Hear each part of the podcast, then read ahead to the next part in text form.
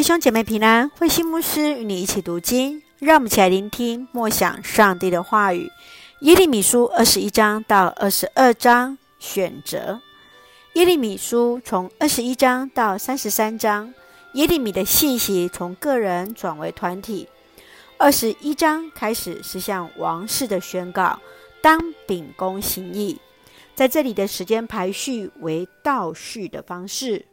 从西底家让耶路撒冷遭灭亡，亚约哈斯的犯罪，约雅敬犯罪，约雅斤犯罪，到最后我们看到犹大的恢复。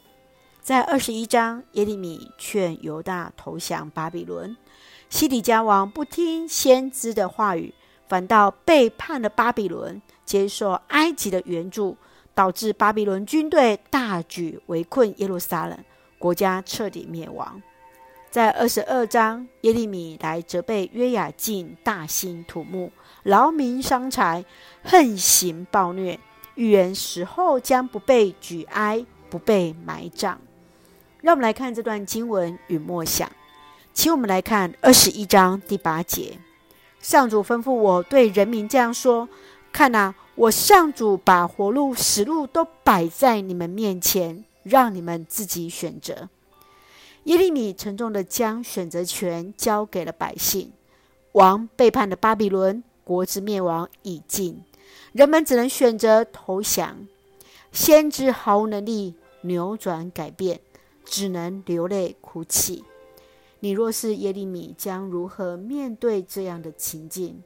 面对自己所处的情境是上帝所不喜悦的时候，你会如何去做呢？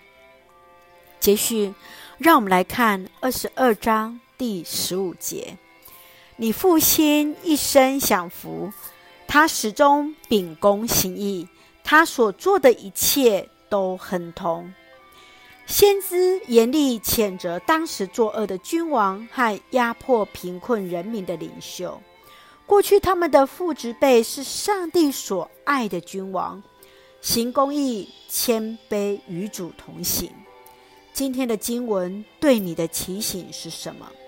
我们过去的信仰前辈谦卑在教会服侍，对比今天的教会，对你有什么样的提醒与反省呢？圣愿我们行在神所喜悦的道路。彼此谦卑服侍，让我们一起用第二十一章第八节作为我们的金句。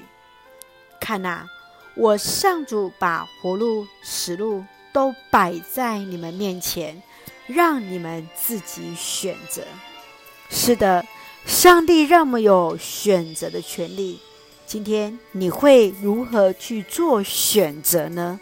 圣愿我们都行在神所喜悦的道路上，一起用这段经文作为我们的祷告。